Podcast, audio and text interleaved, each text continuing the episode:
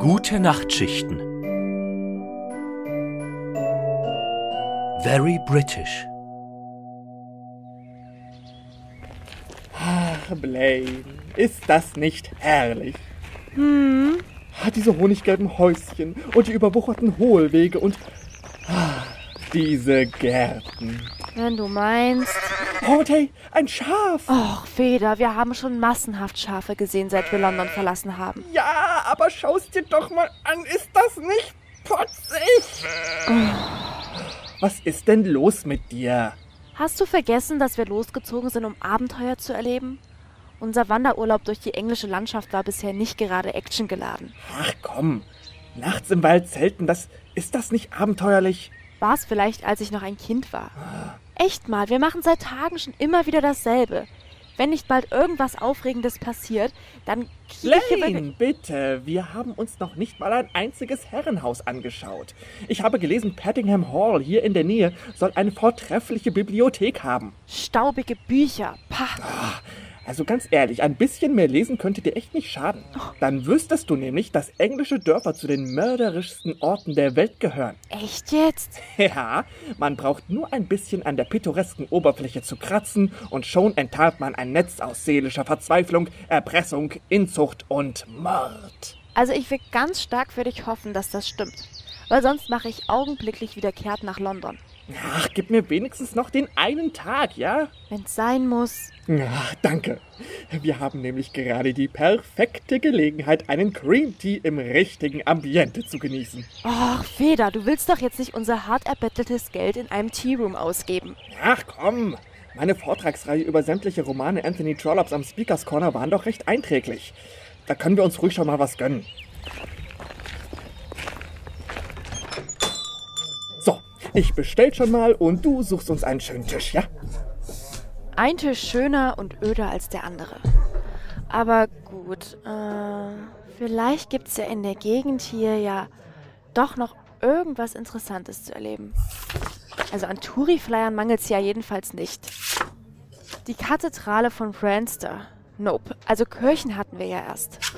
Äh, das Dorfmuseum in Cranor Castle. Oh, wie langweilig. Birmingtons Hope. Hey, da hat ja jemand was draufgekritzelt. Ist das nicht toll hier? Alles so auf alt gemacht und die Menschen hier. So typisch englisch. Ja, nicht nur die Menschen. Es war ein Fehler, nach England zu reisen. Das wusste ich schon von Anfang an. Und dann auch noch im September. Mal ehrlich, wer will denn Ende September nach England? Gut, den Klimawandel hätte ich mir auch schön reden können.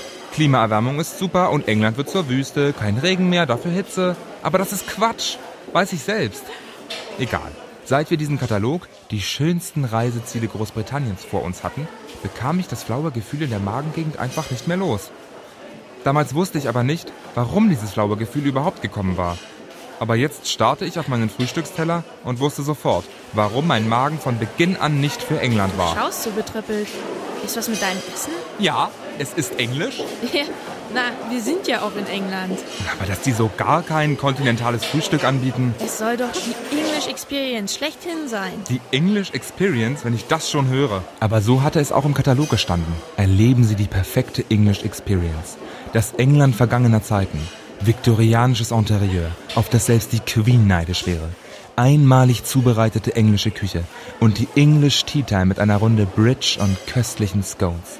All das in Birmingtons Hotel. Und was ist mit denjenigen, die Vegetarier sind? Bist du doch gar nicht. Stimmt, trotzdem wäre so ein bisschen kontinentales Frühstück ganz nett gewesen. Na, Du kannst ja Toast essen.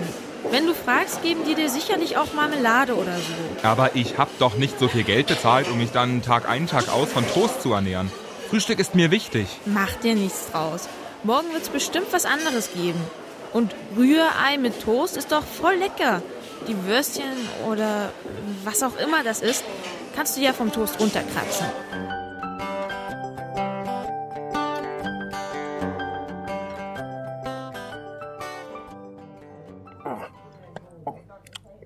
Oh, Feder, jetzt reicht es aber. Das wievielte Mal hast du dir jetzt noch Fatsches bestellt? No. Keine Ahnung. Aber die schmecken doch verdammt gut. Ja, und ich darf dich dann aus dem Laden rollen, oder wie? Das übertreibt man nicht.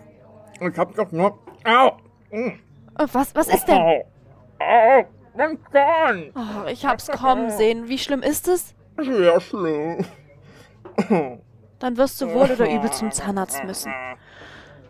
Adieu, Erspartes. Wo sollen wir denn... Ach, wo sollen wir denn so schnell jetzt einen Zahnarzt finden? Gleich über die Straße. Ich hatte mehr als genug Zeit, zum Fenster rauszustarren, während du dich hier vollgestopft hast. Oh, Schmerz. Also los. Warum? Oh.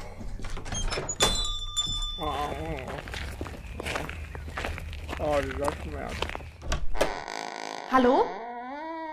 Warum ist hier niemand? Wenn keine Sprechzeit ist, hätte man doch zugeschlossen. Seltsam. Hallo?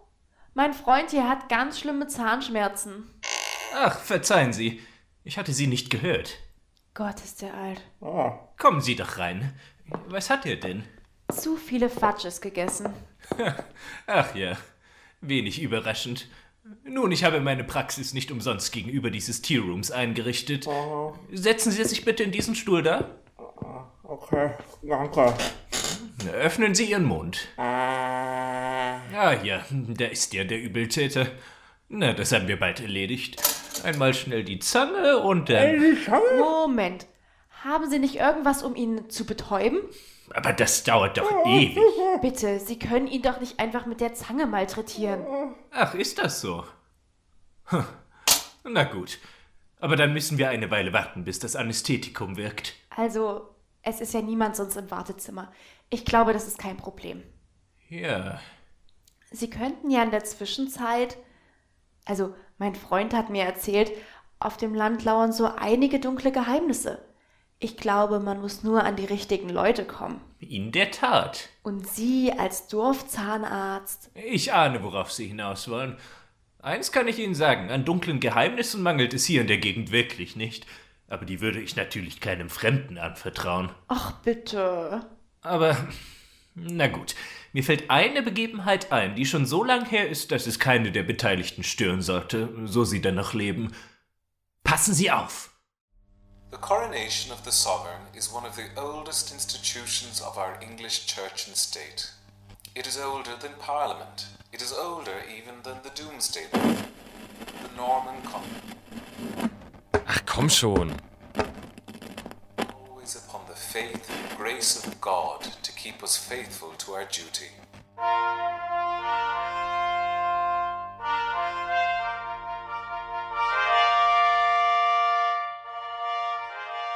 Es war eine durchaus ärgerliche Angelegenheit. So etwas wie die Krönung einer Monarchin gab es schließlich nicht alle Tage. Und ausgerechnet an diesem 2. Juni des Jahres 1953 musste Frank Godfrey Dienst auf der Polizeiwache seines Heimatortes Thornton upon Graynor schieben. Obwohl es Dienstag war, war er allein im Gebäude. Denn wer konnte, nahm sich den Tag frei. Das blieb vor allem jenen mit Familie vorbehalten, sowie auch seinem Freund und Kollegen Tom Norton, der jetzt sicher mit seiner Frau und den zwei Kindern vor dem neu erstandenen Fernsehapparat saß und dem Geschehen in London folgte. Die Technik war mittlerweile so weit fortgeschritten, dass er den ganzen Punkt hätte sehen können, wenn auch nur in Schwarz-Weiß. Er aber saß allein in dieser gottverlassenen Polizeiwache und musste mit dem Radio vorlieb nehmen. Darüber hatte er auch die letzte Krönung erlebt, als er 18 war. Die Leute waren doch alle viel zu beschäftigt, den Feierlichkeiten zu folgen, als dass jemand auf die Idee gekommen wäre, ein Verbrechen zu begehen. Ein wenig Papierkram hatte er noch erledigt, doch jetzt gab es absolut nichts mehr zu tun, als Däumchen zu drehen und zu warten, dass die Zeit vergehe. Die Plörre in seiner Tasse hatte er auch satt. Schließlich war Cecil, der Kaffeemeister, nicht da und selber konnte er keinen kochen, den er jemand anderem als sich selbst zumuten würde. Das Radio lief, aber sein Geist war zu träge, sich anhand der Kommentare des Sprechers die Geschehnisse in Westminster Abbey auszumalen. Dann geschah etwas draußen. Hm? Es war so still im Ort, dass er schon von weitem einen Wagen fahren kommen hörte. Eine edle Limousine fuhr die High Street hinunter, direkt unter seinem Fenster vorbei. Das Verdeck war offen und so konnte Frank hinter dem Chauffeur eine fein gekleidete Dame irgendwo zwischen 35 und 50 auf der Rückbank sitzen sehen. Ihr Gesichtsausdruck war schwer zu entziffern. Eine Mischung aus Schock, Ekel, Wut und Hochmut. Lange konnte er sie nicht beobachten. Dazu war der Blickwinkel aus dem Fenster heraus zu klein. Kurz darauf erschien ein zweiter Wagen. Den kannte er jedoch. Es war der wuchtige Bentley Lord Efforts, des hiesigen Earls. Seltsam, dass sie ausgerechnet jetzt, da die Krönungszeremonie in vollem Gange war, eine Ausfahrt machten. Offensichtlich war die Familie nicht nach London gefahren, wo es heute an Adeligen ja nicht mangelte. Aber wahrscheinlich waren sie nicht bedeutend genug, um der Krönung direkt in Westminster Abbey beizuwohnen. Noch seltsamer war, wer sich alles in dem Wagen befand. Hinten saß Lord Efford selbst, der einen etwas kränklichen Eindruck machte. Zu seiner Rechten seine Frau, misslaunig wie immer. Und zu seiner Linken seine Mutter, die Gräfinwitwe, zufrieden lächelnd. Daneben ein recht unscheinbarer älterer Mann, der Kleidung nach zu urteilen ein Butler. Auf der Vorderbank eng zusammengequetscht saßen der Sohn und die Tochter des Earls und. Waren das Soldaten? Amerikanische Soldaten? Frank, du trinkst zu viel schlechten Kaffee. Service is resumed. The whole people within the abbey and the countless thousands beyond its walls join in singing the old hundredth song.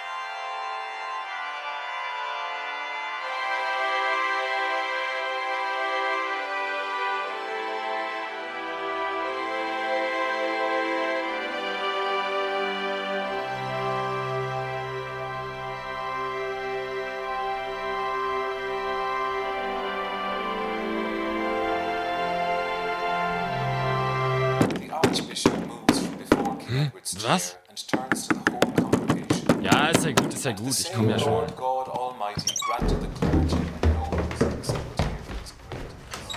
Na endlich! Was hat denn da so lange gedauert? Als er die Tür öffnete, musste der hagere Mann erst einmal weit den Blick senken, um zu sehen, wer es denn da so eilig hatte. Es war eine sehr kleine, sehr dicke und nicht besonders ansehnliche Frau, die eine schmuddelige Schürze und eine Kochmütze trug, unter der ein paar fettige rote Haare hervorlugten. Er kannte sie vom Sehen her. Es war Mrs. Wobbleport, die Köchin auf Paddingham Hall, dem Stammsitz der Efforts. Sie müssen sofort mitkommen und nehmen Sie Handschellen mit. Oh, Moment, Moment. Eins nach dem anderen, ja, Mrs. Äh, äh, Wobbleport, ja? Ja, Äh, worum geht's denn überhaupt? wir haben eine Leiche im Salon liegen und es wäre von Vorteil, wenn Sie sich in Gang setzen und den Mörder festnehmen könnten, solange er sich noch im Haus aufhält. Im Haus? Paddingham Hall? Natürlich. Äh, aber die Efforts sind doch außer Haus. Also ich habe sie erst vorhin hier vorbeifahren sehen. Es ist ja auch keiner von den Effels ermordet worden, sondern die Hausdame. Und jetzt los! Weitere Fragen zu stellen hätte im Moment wohl wenig Sinn gehabt. Anstatt weitere Stunden in der Wache vertrödeln zu müssen, konnte er genauso gut zum Herrenhaus fahren, nachsehen, was der ganze Blödsinn sollte und dann Feierabend machen. Er bedeutete Mrs. Wobbleport zu warten, ging nochmal ins Büro hoch, um die Schlüssel für den Wolseley zu holen, der hinter dem Haus stand, fuhr vor und ließ sie einsteigen. Der Wagen ging ein ganzes Stück in die Knie. Als er auf die High Street fuhr, sah er eine Frau in Begleitung zweier Mädchen auf dem Marktplatz stehen. Mit ruhigen, weit ausholenden Gesten deutete sie auf die Ruine von Grahiner Castle und schien den beiden etwas zu erklären. Abgesehen von der seltsamen Kolonne und der Köchin waren sie die ersten Menschen, die Frank an diesem Tag zu Gesicht bekam. Hinter dem Pub bog er links ab, überquerte den Fluss Grayner über die gusseiserne Brücke und erklomm den Hügel an den drei alten Cottages vorbei. Wollen Sie denn nicht die Sirene anschalten? Es ist doch überhaupt kein Verkehr. Na gut.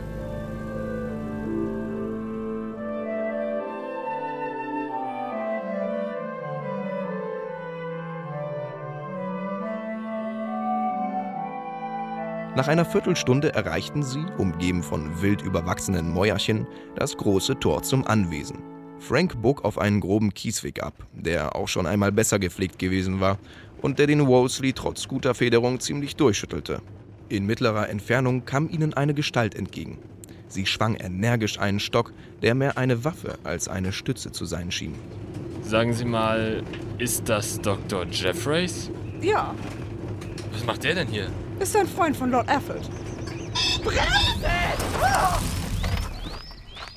Jetzt hätten Sie doch fast einen Fasan überfahren und einem alten Mann einen Schreck versetzt. Ach, Godfrey, sind Sie das? Ja, Dr. Jeffreys. Na, das ist aber auch schon eine Weile her, dass Sie bei mir zur Untersuchung waren. Und? Alles in Ordnung mit den Beißichen? Ja, kann ich klagen. Dr. Jeffries, jetzt ist wohl kaum die Zeit. Ja, Sie haben ja recht. Aber er ist immer noch in der Bibliothek und schreit das ganze Haus zusammen. Er schreit? Wer schreit? Na, der Mörder, wer sonst? Liegt wohl an dem Brief, den ich ihm überreicht habe. Nun, wie dem auch sei, Sie machen sich jetzt schleunigst auf den Weg ins Herrenhaus und ich begebe mich in mein eigenes Heim. Nach so einem Tag bedarf es etwas beruhigender Lektüre. Macbeth oder sowas. Hey, jetzt warten Sie mal. Sie haben ihn doch gehört. Wird Zeit, dass Sie diesen Kerl festnehmen. Nun kam das Herrenhaus in Sicht. Beddingham Hall. Ein großer georgianischer Bau. Wo die Mauern nicht von wild wucherndem Efeu überwachsen waren, zeigte der Sandstein deutliche Grauverfärbungen. Dafür, dass die Efforts mit Teeplantagen in Indien ein Vermögen gemacht hatten, sah das Haus ziemlich heruntergekommen aus.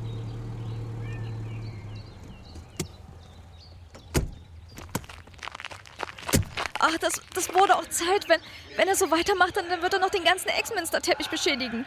Na, dann nehme ich mal lieber noch einen Schlagstock mit. Äh, und Sie beide bleiben hier draußen, verstanden? Ach ja, äh, wo genau ist denn eigentlich die Leiche? Im Salon. Erste Tür links in der Eingangshalle. Er betrat das Haus, den Körper in achtsamer Haltung leicht gebeugt. In der Eingangshalle war niemand, doch die Wutschreie hallten umso mehr durch den Raum, der fast so groß wie das Schiff der Dorfkirche war. Frank verspürte einen leichten Windzug. Die Tür zum Salon stand offen. Er ging hinein.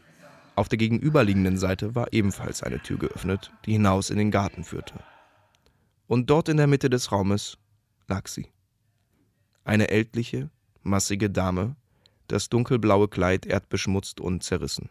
Ihre Haut hatte einen gräulichen Ton angenommen, der Körper war bereits vollkommen erstarrt. In ihrer linken Wade klaffte eine Fleischwunde. Wie es aussah, war sie mit einem spitzen Gegenstand verletzt worden. Der Hals wies Würgemale auf. Frank stellte leidlich fest, dass sie schon länger tot war. Seine Aufmerksamkeit wandte sich vielmehr der Quelle dieser ungezügelten Raserei zu. Zwei Türen des Salons waren bereits geöffnet. Zu seiner Rechten befand sich eine dritte. Vorsichtig ging er hinüber und öffnete sie. Das dahinterliegende Zimmer musste zweifelsfrei die Bibliothek des Hauses sein. In die Wände waren ringsum Regale eingelassen. Jedoch fehlte jede Spur von Büchern. Stattdessen wälzte sich auf dem smaragdgrünen Exminster-Teppich ein großer Mann in Landarbeiterkleidung hin und her, unbändig fluchend und schreiend. Gewaltsam zerriss er einen Brief in so kleine Stücke, wie er nur konnte. Nein, nein, nein, nein, nein, nein, nein, nein, nein! Ja! Hallo? Was wollen Sie hier? Frank hätte mit allem Möglichen gerechnet. Vielleicht, dass er angegriffen würde, dass der Verdächtige die Flucht ergriff, aber nicht, dass ein Polizist seine Anwesenheit erklären müsste, wenn im nächsten Raum eine Leiche lag. Ich wurde gerufen, weil hier ein Mord geschehen ist. Und wie es aussieht, sind Sie derjenige, den ich dafür festnehmen sollte. Was? Wer sind Sie eigentlich? Äh, Brian. Brian Cunning. Der. Der siebte Earl of Drayton. Das ist doch Lord Efforts Titel. Sie wollen mir allen Ernstes erzählen, dass. Au! Herrgott nochmal! Nun nehmen Sie ihn schon endlich fest! Dieser Mensch ist vollkommen übergeschnappt. Erst bringt er die arme Mrs. Parrish um, dann ringt er unserem Arbeitgeber seinen Besitz ab und jetzt schreit er auch noch das ganze Haus zusammen. Ja, Sie haben mich auch betrogen, diese verdammten. Dieses ganze Grundstück ist kein Pfifferling wert. Oh, jetzt reicht's aber. Brian Cunning, hiermit nehme ich Sie unter dem Verdacht des Mordes an Mrs. Ja, Mrs. Ermengarde? Äh, Mrs. Ermengarde Parrish fest. Ach ja? Na, versuch's doch, Polyp. Nein, nein, lassen Sie mich. Verdammte Bolle, lass mich. Mrs. Wobbleport, würden Sie bitte den Gefangenen bewachen? Ich muss das Präsidium anrufen. Das Telefon steht in der Eingangshalle. Ruhe da unten! Bitte schneller. Eine halbe Stunde später erschien ein Tatortfotograf und der Coroner, der die tote Mrs. Parrish untersuchte und abtransportierte. Ein Constable sollte Frank bei der Überführung des Gefangenen in die Zelle des Präsidiums in Branster helfen.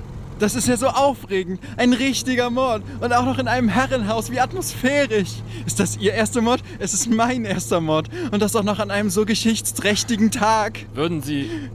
Würden Sie bitte auf den Gefangenen achten? Äh, Aber natürlich. Ach, daran werde ich mich noch in 50 Jahren erinnern. Frank ließ den Wortschwall über sich ergehen und schwieg die ganze Fahrt nach Branster. Vormittags im Büro wäre es ihm lieb gewesen, ein wenig Gesellschaft zu haben, aber jetzt war ihm das alles zu viel. Wieder gingen ihm die Limousinen durch den Kopf.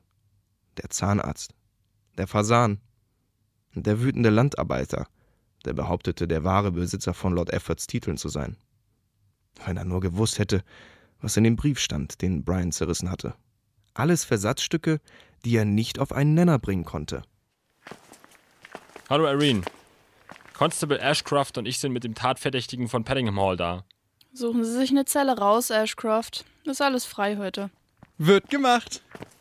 Godfrey! Oh, äh, Chief. Godfrey, was fällt Ihnen eigentlich ein, mich an einem solchen Festtag in meiner wohlverdienten Ruhe zu stören? Bloß weil Sie irgendwelches Gesindel festgenommen haben, da muss man doch nicht gleich. Sergeant Godfrey hat den Mörder von Äh. Lord Effords Hausdame festgenommen, Chief. Was? Die Efforts sind über alle Berge, fürchte ich. Ich habe sie durch Thornton fahren sehen, aber da wusste ich noch nicht, was geschehen war. Oh, ähm, das ist dann. Ja, natürlich, das ist dann eine andere Sache. Ähm, gut gemacht. Gut gemacht, Godfrey. Sie können nach Hause gehen. Die Vernehmung machen wir dann morgen. Gegen 5 Uhr war Frank wieder in Thornton. Er parkte den Wolseley hinter der Wache und lief die High Street hinunter zu seinem kleinen Cottage. Bei seiner Nachbarin, einer der wenigen, die einen Fernsehapparat besaßen, war es mittlerweile auch still geworden. Die Übertragung der Festlichkeiten war wohl vorbei. Er betrat sein Haus, das so niedrig war, dass er, wenn er sich nicht alle zwei Wochen die Haare schneiden ließ, mit dem Kopf an der Decke schleifte. Er setzte den Teekessel auf und ließ sich im Wohnzimmer aufs Sofa fallen. Er schlief sofort ein. Hm, hm, hm.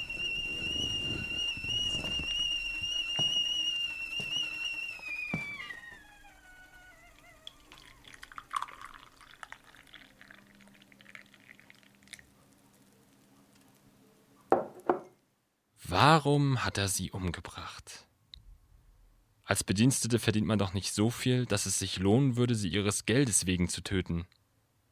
Oder war es etwas Persönliches? So wie sie aussah, musste sie schon mehrere Tage tot sein. Die Tür zum Garten stand offen. Man hatte sie wohl ins Haus geschleift. Aber die Soldaten in der Limousine. Und was hatte der alte Jeffreys dort zu suchen? Die Gedanken schwirrten nur so durch seinen Kopf, wollten sich aber partout nicht zu einer logischen Anordnung zusammensetzen. Er stand auf und sah aus seinem Fenster auf die Straße. Zum ersten Mal waren dort ein paar Menschen zu sehen. Sie liefen alle die High Street hinauf in Richtung Schloss. Das Feuerwerk.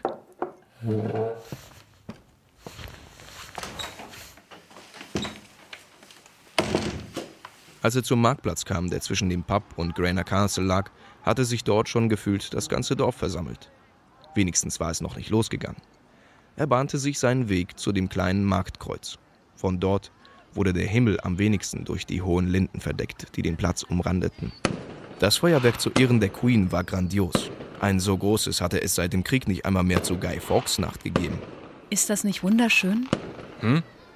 Frank hatte so gebannt auf die goldenen und blauen Explosionen am Himmel geschaut, dass ihm entgangen war, wie sich eine Frau neben ihn auf das Podest des Marktkreuzes gestellt hatte. Es war die Frau, die er mit den zwei Mädchen am Nachmittag im Vorbeifahren gesehen hatte. Sie war groß, schlank, ungefähr 30 Jahre alt und ausgesprochen hübsch. Ja, äh, da haben Sie recht. Sagen Sie, kennen wir uns? Ich habe Sie zumindest schon einmal gesehen. Sie sind doch der Dorfpolizist, nicht wahr? Frank Godfrey. Ja, genau. Mein Name ist Joan Spencer. Ich bin die neue Lehrerin drüben in Frampton's Well. Ach, ja sicher. Da bin ich Ihnen bestimmt mal über den Weg gelaufen, als ich auf Streife war. Dass er mit dem Wagen an ihr vorbeigefahren war, hatte sie sicher nicht bemerkt, so beschäftigt wie sie mit den Mädchen gewesen war. Er überlegte, ob er ihr davon erzählen sollte, entschied sich aber dagegen, denn dann hätte er ihr auch von den Geschehnissen in Paddingham Hall erzählen müssen. Und warum sollte er jemandem einen Freudentag mit solchen Umständen, die er selbst nur zum Teil überschaute, verderben sollen? Myriaden von rot-weißen Funken schossen in den Himmel. Das Schloss zu ihrer Linken wurde blitzartig in Licht und Finsternis getaucht. Sie bemerkte, wie sich Franks Blick auf die Ruinen von Grana Castle richtete. Gerade heute bin ich schon einmal hier gewesen, mit zwei meiner Schülerinnen.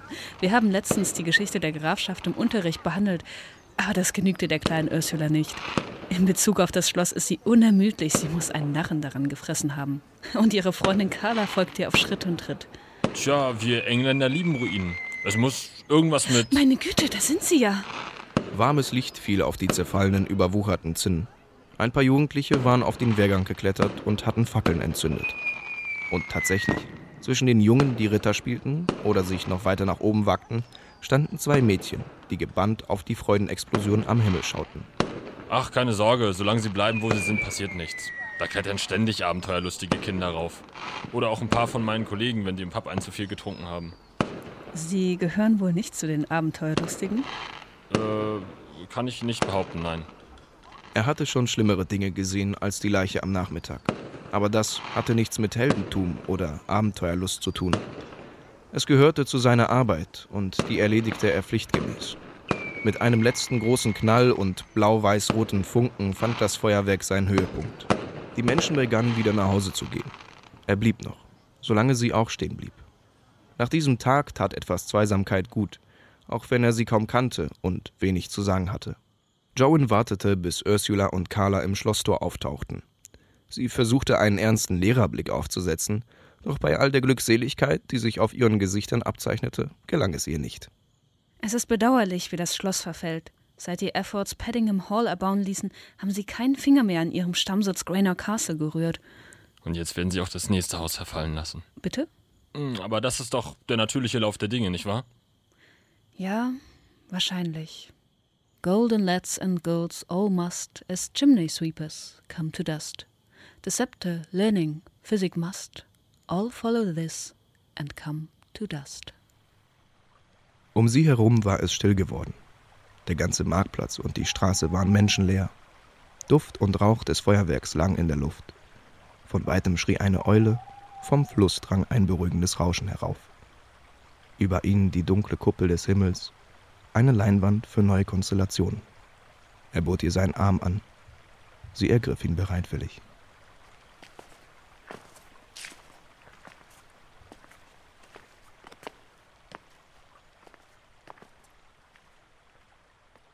Wie? Das war's? Ich meine, schönes Ende, aber ich habe noch so viele Fragen.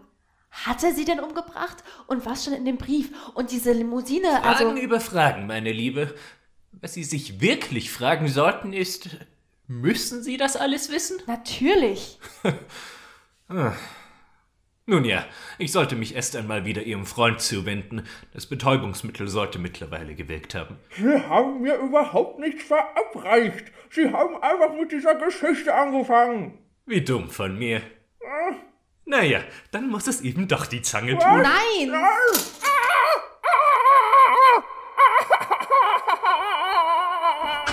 Nun denn, beehren Sie mich wieder. Bring mich bloß hier weg, Blaine. Feder, es tut mir ja so leid. Der Horror. Der Horror. Ich konnte doch nicht wissen, dass es so ein alter. Äh, Moment mal. In der Geschichte, die er uns erzählt hat, war er auch schon echt alt. Und das war in den 50ern. Feder, Äh, Ja, lass uns hier verschwinden, ja? okay. Ich glaube, jetzt solltest sogar du erstmal genug Landluft geschnüffelt haben, oder? Und so machen sich unsere Freunde wieder auf den Weg in eine der großen Metropolen der Welt. Welche Abenteuer sie dort erleben werden, erfahrt ihr in der nächsten Folge von Gute Nachtschichten.